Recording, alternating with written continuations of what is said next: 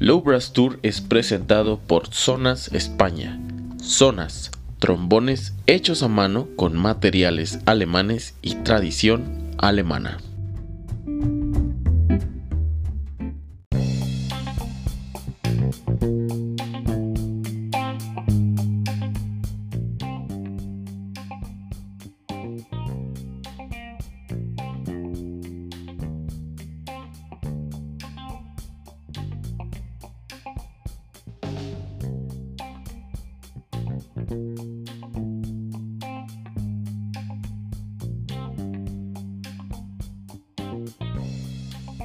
Bienvenidos a Low Brass Tour, el podcast del trombón y la tuba. Casi la tuba, no ha habido ningún tubista realmente. Espero que pronto, pero como ya he dicho en otros capítulos, nos estamos acercando porque estamos en el mes del trombón bajo y hoy tenemos a un trombón bajo más. Eh, me refiero a un trombonista que realmente es asombroso leer su carrera eh, artística, su carrera académica eh, pues porque no sé cuántos títulos tiene, en cuántas especialidades tiene, aparte tiene dos libros muy importantes en el trombón, allá en la pedagogía española del trombón, más un par de otras cosas que yo no quiero comentar ni decir, pero que los diga él de viva voz. Y me refiero a Gregorio Sánchez, trombón bajo de la Orquesta Filarmónica de Málaga. Gregorio, bienvenido a Low Brass Tour. Muy buenas, gracias. Pues aquí en México son muy buenas tardes, allá en España son muy buenas noches. ¿Cómo te pues va? encantado. Muy bien, encantado de aceptar tu invitación y, nada, aquí dispuesto a, a, contribuir para este mes del trombón bajo y para todo lo que necesites. Pues realmente lo que necesitamos es, es tocar, tocar como lo hacíamos antes, ¿no? Eh, estamos muy limitados y algunas cosas las hemos resuelto y otras no. Pero hoy eh, quiero platicar contigo respecto a toda tu actividad artística. Eh, tuve la fortuna de escucharte y conocerte en España, en las tantas actividades que hiciste dentro del festival. Yo nada más veía que subías, bajabas, entrabas y salías con un cuarteto, luego con otro. Anduviste muy activo en ese festival, lo cual me da muchísimo gusto. Pero antes de llegar a este punto, eh, hay algo que me interesa preguntarte porque lo leí en tu biografía, que dice, empieza tardíamente. ¿Para ti qué es tan tardío? Cuéntanos. Sí, curiosa también la historia. Fue bastante tardío porque empecé bastante mayorcillo. Eh, como casi todos empezamos de una forma local, ¿no? En alguna banda de música o en alguna agrupación cercana, pues eso empecé en el 98 con lo que es realmente el trombón, el trombón de pistones, un trombón en dos de pistones y, eso saliendo en la, pues, la música popular de, de, esta banda, no sé, las tradiciones aquí en España, en Andalucía, procesiones, Semana Santa, etcétera, etcétera, conciertos, Navidad. Y ya lo que fue el trombón de varas, un año después, lógicamente, duré un añito con el trombón de pistones, porque se había limitado, imagen dos, que no es un trombón de pistones y bemol, que son más grandecitos, más... Entonces, un año justo después, en el 99, pasé a la vara. Decir también que empecé antes del trombón de pistones con la corneta, que es un instrumento andaluz español, o sea, corneta de Semana Santa Española, que no es la corneta de pistones que conocemos de las trompetas, de Berlioz y así clásicas Pero bueno, eso era una anécdota. Lo que es el trombón, en el 98 pistones, en el 99 varas. Y luego ya pues, pasados unos añillos, tampoco mucho, no te creas, eh, como entré en la banda, siempre tocaba el trombón tercero, el último que entra va tocando el trombón tercero, ¿no? No lo ponen de trombón primero, solista. Y me quedé ahí, me, gustó, no sé si es que me gustó esa silla o, esos papeles o esos registros también, que no, no eran incómodos. Y cuando me compré mi primer trombón de, de vara, pues fue un trombón simple, sin transpositor, un Jupiter, pero no me acuerdo qué modelo era exactamente, pero era muy, era tubería ancha, tubería ancho. De hecho, jugaba y le ponía la, la boquilla de la tuba y le entraba perfecto, o sea, era simple pero grandote. Y claro, las partituras pues, que me salían, pues yo no tenía transpositor, y yo quería tocar un mi bemol, y no podía, no podía. Entonces estudiaba mucho 20, o sea, hacer la nota falsa, ¿no? Sin el transpositor y hasta intentar sacarlo súper como si que no se pareciera que no tenía transpositor. Y no sé si de eso o de, que físicamente todos nacemos con unas cualidades, ¿no? Que podemos desarrollar mejor o peor, o, porque se me daba bien, o porque no tenía transpositor, o estudiar tanto, pues se me fueron dando muy bien la, grave y, las pedales, ¿no? Con ese trombón. Lógicamente, cuando luego me compré un trombón en condiciones con un transpositor, pues, boom, se hizo de día, ¿no? Empezaron a sonar los graves muy bien, muy bien, y yo cómodo que estaba ahí de trombón tercero, pues no quise ni subir como primero, me quedé ahí, y ya con el tiempo, pues, fue interesándome lo que es el registro grave, antiguamente, claro, aquí en España, en Málaga no se conocía tampoco tanto el trombón bajo. Antiguamente lo conocíamos por las revistas, ¿no? El Brass Bulletin, el Ital Journal, pero como empezó Internet a abrir, a salir, a llevarnos a todos los hogares mucha más información, pues empecé a investigar el trombón bajo, y a, mirar qué existía, a ver los vídeos, a ver todas las cosas, y empecé a, a interesarme, ya que se me daba bastante bien esa cualidad y por fisonomía, por haberlo estudiado, por mm, haberme dedicado a ese papel en la banda y también por tamaño, porque soplaba con bastante energía, ¿no? Se me quedaba desde, la corneta, trombón de pistones, vara, trombón bajo, fui, fui ampliando ya la, gama. Entonces, pues eso, me interesé por el trombón bajo. Te hablo del año 2003, yo estaba estudiando en Granada, en la universidad, uno de esos currículums, una de esas carreras que has visto, que, que has visto en mi currículum, estaba estudiando licenciatura de Historia y Ciencia de la Música, Musicología. Y allí pues tenía un amigo en la banda municipal de Granada, Daniel Anarte, que ahora está, hoy en día está en la banda municipal de Málaga. Y nada, quedaba con él, lógicamente, para, tocar, para estudiar, para, para practicar, para todo. Y él tenía que se compró un trombón bajo Yamaha, que no era independiente, era un modelo muy básico, antiguo, no podía ni tocar independientemente el segundo transpositor. Y empecé a preguntarle, informarme, y, ostras, ¿puedo probar? ¿Puedo probar? Y sí, claro, claro. incluso me lo dejó, que me lo llevara a mi casa un tiempo y toda la historia, y él empezó a darme, pues, cuando fueron mis primeras nociones. Lógicamente, desde la corneta o desde el trombón simple hasta que probé mi primer trombón bajo, que fue este modelo Yamaha, pues yo estaba encantado. Yo cuando veía que podía con los transpositores hacer maravillas, el grave ya sonaba mucho más libre, más abierto, maravilloso. Entonces, Ahí fue mi primer contacto con el trombón bajo en el 2003 y luego ya le devolví el trombón bajo a, mi amigo y compañero, a Dani Arte, y ya pues me compré mi primer trombón bajo, lo encargué y a partir de ahí pues no me he separado de él, pues como un matrimonio. No he vuelto, vendí la corneta, vendí el trombón simple, todo, ya simplemente trombón bajo, contrabajo, sacabuche bajo, todo bajo, ya no nada de tenor ni, ni clave de sol ni ni do en cuarta incluso, solo clave de fa. Así que hasta el día de hoy. Sigue siendo trombón bajo y todo bajo. Todo, todo bajo. Qué interesante. Fíjate que a lo largo de estos cuatro capítulos ya contigo, eh, los cuatro trombonistas bajos, hemos pasado, yo soy trombón bajo también, hemos pasado por lo mismo. Llega un momento en el que algo pasa que lo pruebas y te, anclas, como dices, te anclas y, te quedas, o sea, te vas, te dices al trombón tenor, pues muchas gracias por lo que me di, ¿no? Y en, esta carrera de musicología, eh, porque he visto videos en tus redes sociales de flauta de pico bajo, porque no es flauta de pico, pero es flauta de pico bajo. Esto...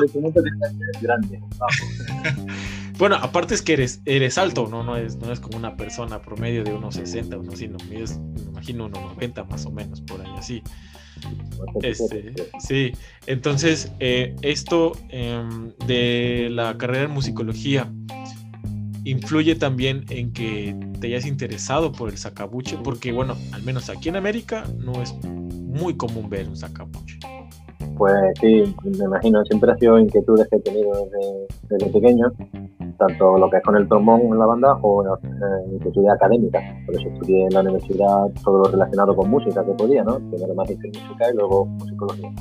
Y musicología pues ya es muy fuerte, ya es ratón de biblioteca, eh, historia, historia y saber muy bien todos los datos, todas las fechas, ser muy especialista y saber muy bien lo que habla. Entonces, esa inquietud que nos, que nos enseñaban en musicología tratar, pues llevada al trombón, pues lo que se dice vulgarmente hoy cordialmente un friki del trombón bajo de grave. Entonces por eso ya empecé a especializarme, a buscar el sacabuche bajo, la historia, las, construcciones, la, eh, dónde se ejecutaba, cómo se utilizaba. Realmente tenemos una historia increíble, ¿no? Lo que es el trombón, de los primeros instrumentos que tenemos muchísima historia, que hoy en día parece que no. Y a la vista está que somos instrumentos que menos han evolucionado físicamente en la historia, porque es que desde, el siglo XV, desde la Edad Media ya dieron con el clavo, poniéndonos la vara, y ahí no la hemos quedado toda la vida. Entonces, no quisimos en los pistones. Después, cuando intentaron los pistones, para vosotros, seguimos con nuestra vara. Sí. sí, sí, claro. Em, y, una pregunta que más bien es duda para todas las personas eh, aquí en México. Por ejemplo, en México, eh, por supuesto que hubo sacabuches. Eh, hay una iglesia en un estado de aquí que se llama Tlaxcala, donde hay ángeles pintados con sacabuches. Y de ahí pues te podrás imaginar muchas cosas, ¿no? Pero no hay. ¿Cuál es la diferencia entre tu, trombón bajo, que es una máquina enorme, contra un sacabuche de una campana de 6 pulgadas? Un montón, lógicamente, todo el, diámetro de la tubería, la campana, todo es más pequeño, ¿no? La vara infinita del sacabuche que está larga, pero si utilizamos un palo, una varilla, ¿no? Eh, tienes que cambiar un poco la energía, ¿no? El fuego, apagar el fuego que te sale del cuerpo del interior cuando tocas Bruckner o, o algo con el trombón bajo y como que pensar en relajarte, escuchar misa, ¿no? escuchar a unos monjes cantando y soplar con los monjes como si estuvieras muy relajado con una vela y humo, porque como sople así se satura el no sale ni una nota, salen 10 notas a la vez en vez de una. Es un poco cambio de, chip bastante brusco, pero por eso también me, aparte de la música, que es preciosa de toda esa época y todo, toda esa, parte de, la historia, eh, me gusta también por esa versatilidad, porque no siempre sabes que siempre en la orquesta, en nuestro, trabajo, nuestro trabajo, eh, nuestro papel no es realmente tocar grandes melodías y esta cosa que son las flautas y el violín. Normalmente, no sé por qué a los compositores les da por ponernos grandes momentos eh, heroicos o infernales, ¿no? Siempre vamos más a infernales. Entonces siempre estamos con una energía y un aire y un, fuego que de vez en cuando viene bien dejar un poquito y soplar un poco más, más lento, más tranquilo, más pausado. Entonces me gusta, me gusta estar ahí un poco, no, no perderme, siempre ya hacer el bruto, por, así decirlo. Y este sacabuche, ¿tú lo mandaste a construir o ya lo compraste hecho? Porque por lo que sé, eh, por ejemplo, eh, Miguel Tantos, me imagino lo conoces, tiene su trombón del clasicismo y él eh, me contó en California hace un par de años atrás que él lo mandó a construir. ¿El tuyo fue así o lo compraste ya? normalmente este instrumento, a ver, hay, bastante stock y eso, pero normalmente los, los pibes, los PCX van por encargo, se los van haciendo por encargo. El mío es una, pero el mío no es, clásico, clásico, es una réplica de 1635 de, de Toulouse, de Saint Marqués, de unos constructores, unos luthieres eh, franceses. Y sí, claro, me puse en contacto con, con el luthier y le fui diciendo hablando con él y me lo tardé, no me acuerdo cuánto exactamente porque hace ya años lo tengo. Esperamos unos 5 o 6 meses en practicármelo y, y perfecto, una réplica exacta, vamos, sin las varas cromadas, sin, o sea, que se, mueven las varas y se escuchan. Como tenía que sonar en la antigüedad, eso formaba parte de, del canto antiguo y de la música antigua. las varas no iban como decía. Tenía que seguro que escuchar en los silencios cómo movían las varas. Una vara tan larga, ¿no? Solo saca mucho bajo, la verdad. En medio de los compositores tenemos las varas larguísimas y, sin las construcciones modernas, que las varas de hoy en día van perfectas, vuelan, ¿no? Entonces era curioso, por eso es un aspecto también con lo que me has comentado antes de lo de musicólogo. Yo quería un sacabuche que fuera exactamente como en la época, ¿no? No quería hacer trampa, por así decirlo, y comprarme una reproducción histórica, pero con una vara que vaya mejor que la de un Time o un Edward. Claro. Y esto me imagino que también ha influido en tu técnica en el trombón bajo. ¿O no ha influido mucho? Sí, sí, sí. Sobre todo, a ver, el aspecto que te he dicho, que los sacabuches siempre son eh, va acompañando un coro, un cantante, va haciendo grandes corales, grandes, grandes piano, un control de, lo que es el aire y la embocadura ¿no? y la respiración, que luego eso lo llevo en cojo es bastante más complicado porque estamos acostumbrados a soplar con energía y otra boquilla, ¿no? Más Luego cojo el trombón bajo mío en la orquesta y lo noto cuando viene algún coral, Brahms, o viene un Schumann, o viene algo, tengo, me, resulta facilísimo hacer vibrar en super piano, un acorde, una nota, un coral, claro, claro. En este aspecto lo he notado un montón, en el aspecto del aire. Qué interesante. Yo eh, la única vez que tuve la oportunidad de ver eh, sacabuches fue con Les Sacabutiers este, que fueron a Valencia también en esa misma edición de la ITF. Y es bueno conocer esta parte del trombón. Algún día en mi vida, por supuesto, me gustaría tener un chacabuche, pero bueno, eh, aquí en América la, historia es distinta, eh, principalmente por este, el envío, ¿no? A veces de las cosas. ¿no? Eh, teme porque su equipo se vaya a dañar. Y otro aspecto que he leído en tu, en tu biografía que es muy interesante es el aspecto pedagógico, eh, porque tienes dos libros, El día a día. Eh, ¿Cómo surge ese día a día? Bueno, me imagino por qué, pero ¿qué pasa por la mente de Gregorio? Sí. Desde el ejemplo que te he puesto de la banda que, no tiene transpositor y quería sacar la nota grave, ¿no? De pues siempre me buscaba, he tenido muchas inquietudes académica y bueno, en las carreras, la universidad y todo eso. Entonces me, inventaba mis propios ejercicios para conseguir que me saliera mi memoria. O sea, hacía vending, pero no hacía vending de, un libro en concreto, sino iba buscando yo las notas que me faltaban, porque me, me inventaba un ejercicio. Siempre me ha gustado mucho estudiar la técnica, he hecho muchos ejercicios, lógicamente he seguido grandes libros, ¿no? Armand, eh, Müller, o sea, mucha pedagogía.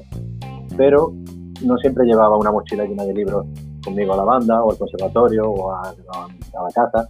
Muchas veces cogemos el trombón, estamos en una habitación y venga, ya tengo media hora, una hora, ya estoy, voy a practicar. No tengo un libro delante, entonces el cerebro tiene que funcionar también, ¿no? Y no me voy a aprender de memoria un libro. me inventaba ejercicios, entonces siempre he tenido esa inquietud y curiosidad hasta que un día me dio por tenerlos en una libreta, escribirlos y cuando pasaron los años vi que tenía muchos y estaba de profesor en una orquesta joven en Andalucía, la orquesta joven de Andalucía y los probaban con los alumnos, con los chavales y a todos les encantaban porque yo mismo, ellos estaban acostumbrados, todos, escuchamos un ejercicio y sabemos de qué libro es, estamos muy acostumbrados a, saber de, dónde viene cada ejercicio de flexibilidad, de picado y les gustaba por eso, porque eran nuevos, distintos, porque estamos siempre acostumbrados a lo mismo y gusta trabajar los mismos patrones pero con, con, otra, con, otros aires. Y ya pues fui tomándomelo en serio y esto es como lo del bajo de antes me decidí y digo pues venga voy a escribirlo, voy a editarlo, voy a meterme en todo este lío y nada, ordenador, horas y horas, ordenador, horas y horas. y así fueron saliendo los libros, salió el primero día a día y luego se me quedaron en el armario un montón de ejercicios. Entonces, con el tiempo, ¿no? También lo hice para un nivel medio y alto, ¿no? Eh. Y con su parte central, lógicamente, de trombón bajo, pero bueno, para trombón en general. Y me decía mucha gente que estaba muy bien, muy guay, muy... me gustaba, que había muchos ejercicios que le servían, que... entonces, pero que eh, había un nivel un poco difícil, que los chavalillos más jóvenes, o los, los amateurs, los comunistas de la banda, o los que tienen grados de conservatorio más pequeños, pues les costaba un poquito. Entonces digo, venga, pues hacemos el preludio, ¿no? Como las típicas, vamos a hacer el preludio.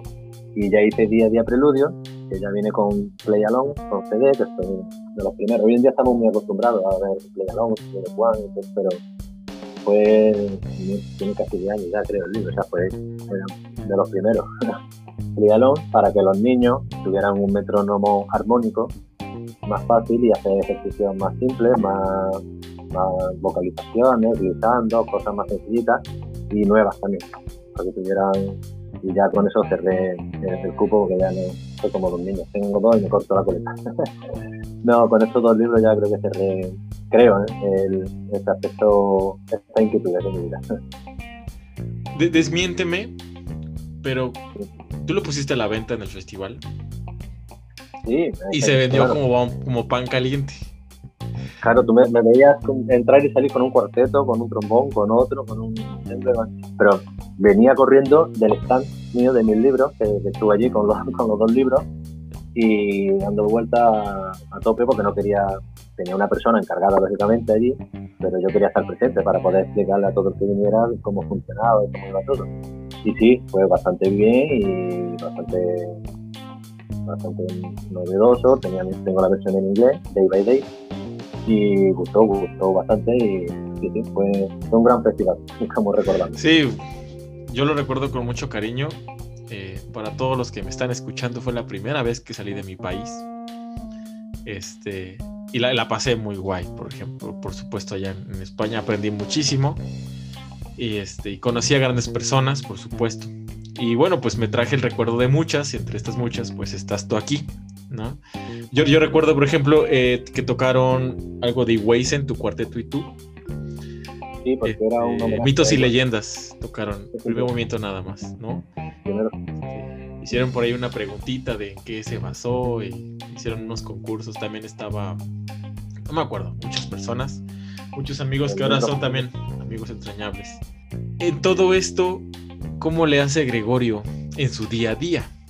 ¿No? Porque me imagino que das clases, tienes tu grupo de música antigua, bueno, trabajas en un grupo de música antigua, este, haces tus videos de música antigua, tocas en la Orquesta Filarmónica de Málaga, aparte eres solista allá en España, pero aparte es persona que duerme, come, sueña, va a caminar. ¿Qué, qué, ¿Cómo le haces?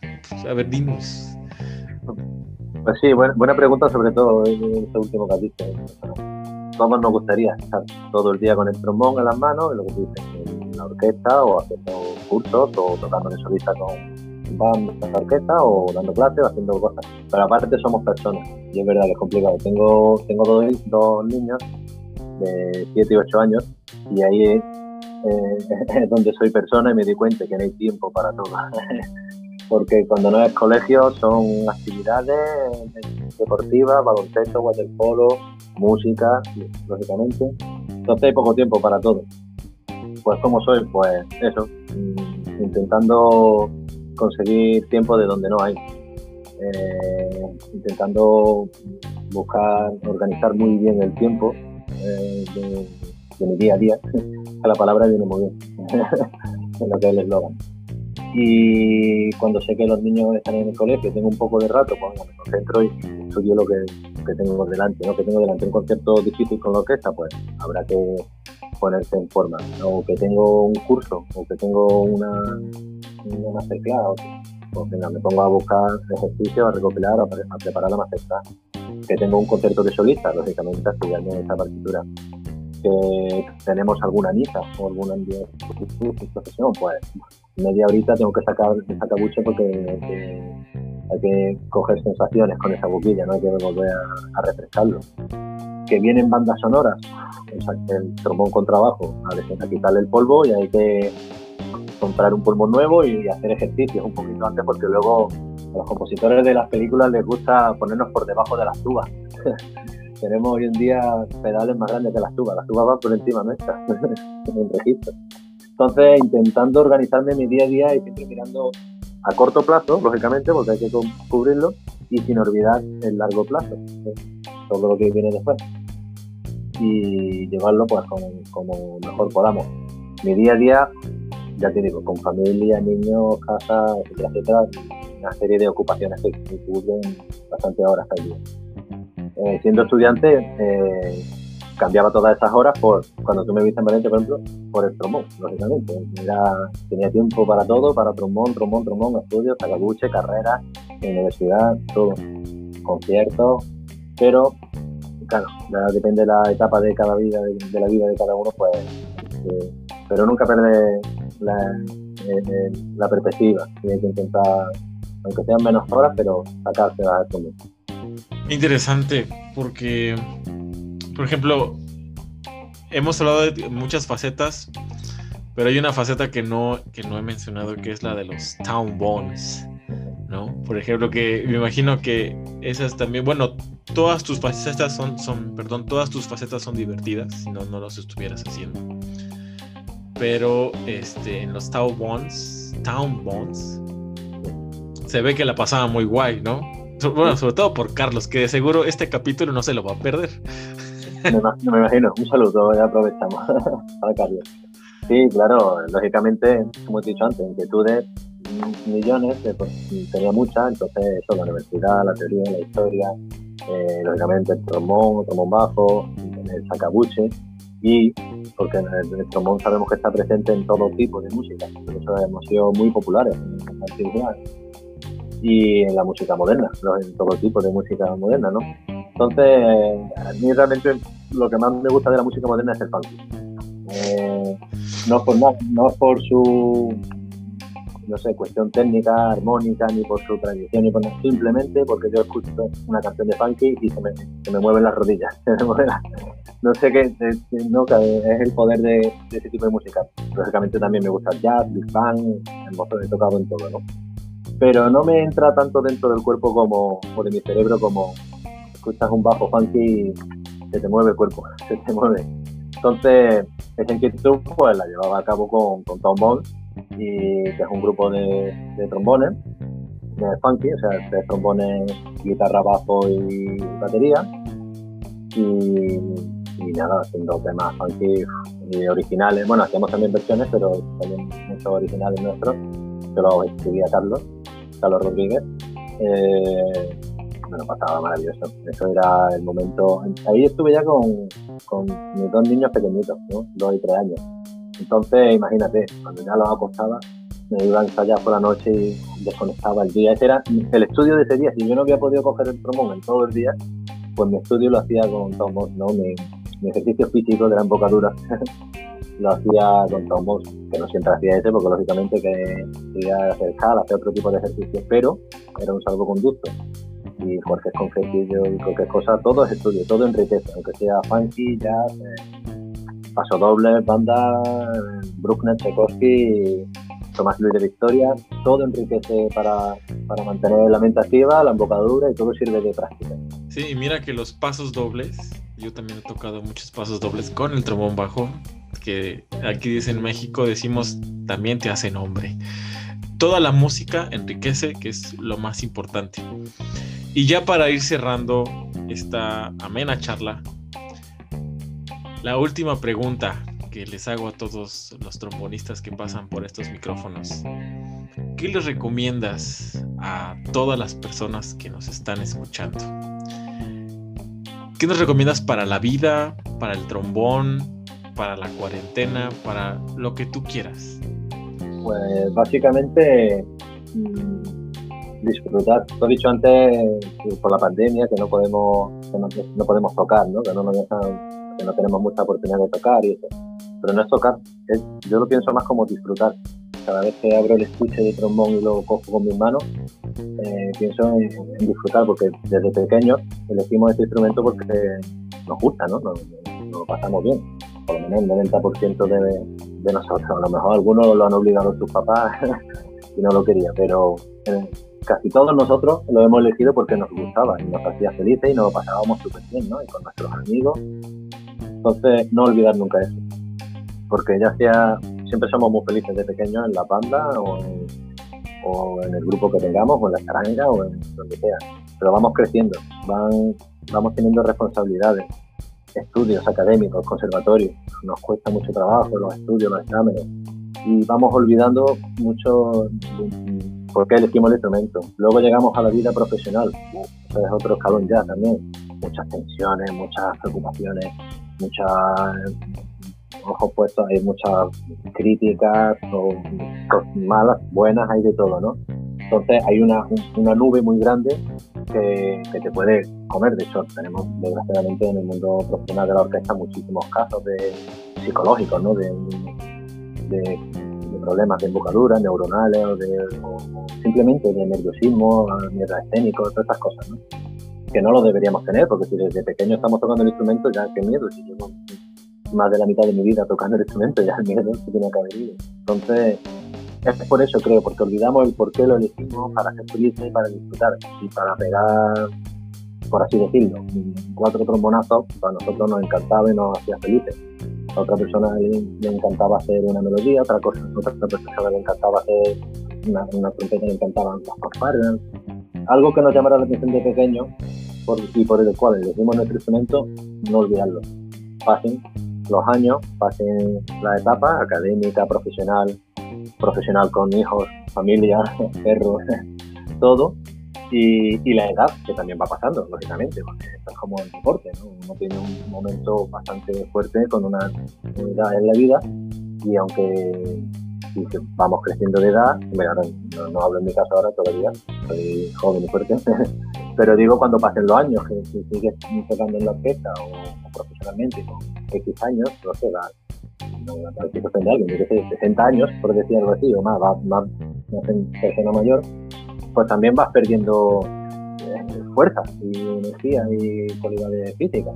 Entonces, seguí pensando en, por qué. Hasta, hasta que lo guardemos la última vez de nuestra vida en la funda del instrumento, pensar en ese origen, de por qué abrimos la primera vez ese instrumento. Entonces yo creo que nos dará un leitmotiv en la vida y, haremos que sea una vida feliz. Qué, qué, qué bonita reflexión me tocaste en el punto de cuando cerremos el estuche, ¿no? Porque alguna vez lo abrimos y dijimos, aquí es donde quiero estar y de aquí no me mueven, ¿no? Mucha gente, como tú lo dices, ha padecido, y creo que todos hemos pasado por problemas en la orquesta, por ejemplo, muy fuertes, este, en los que pues son parte del trabajo. Eh, más otras cosas que a lo mejor hay personas que quieren dedicarse a la vida profesional en la orquesta y, solamente ven la orquesta, pero no ven los ensayos, ¿no? Lo que pasa en los ensayos, lo que puede suceder durante el concierto y lo de la vida profesional también es a veces un golpe muy fuerte para nosotros como seres humanos, ya ni como hombre como mujer, como seres humanos. Psicológicamente hay que estar preparado, igual que tenemos que estar físicamente, los labios, ¿no? O sea, nuestra técnica siempre fuerte, el cerebro también tiene que estar fuerte. Esto es como eh, el ejemplo del deporte, competir en una gran final con mucha tensión, no simplemente mis piernas o mis brazos tienen que estar fuertes, el cerebro tiene que estar muy concentrado y resistiendo toda esa que hay días que uno está más cansado o ha dormido peor porque tiene un bebé pequeño o entonces al día siguiente el bolero de revés o cualquier solo, pues a lo mejor no te sale igual porque tu energía o tu mente está en otro lado. Pero claro, esos son momentos que tienes que esquivar y si pasan, pasaron. Mañana será otro día y en el concierto a tope ya descansaremos y no, dar, hacer unas grandes bolas de, pequeños fallos, porque todos fallaremos, somos humanos, ¿no? Por eso los lápices tienen goma de borrar para corregir errores. Entonces, simplemente disfrutar. Hombre, si, ya son más fallos que, que aciertos, es preocupante. ¿no? tampoco pasar tanto de, del asunto, pero saber llevarlo psicológicamente que, por lo menos yo pretendo que esto sea una carrera de, largo alcance, no, no de corto alcance. Gregorio, muchísimas gracias por estar aquí en el Low Brass Tour. De verdad es un honor que estés en estos micrófonos y ojalá y pronto podamos volver a coincidir. Este, que me traiga ahora sí esos libros, la verdad, eh, por economía el cambio de moneda, no, no, o comía o me traía los libros. Entonces preferí comer, te voy a ser sincero. Pero este, ojalá y pronto podamos volver a coincidir. Una vez más, muchas gracias. Esto fue el Logras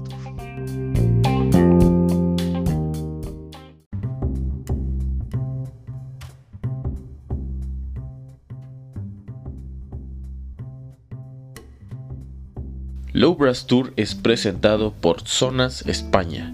Zonas, trombones hechos a mano con materiales alemanes y tradición alemana.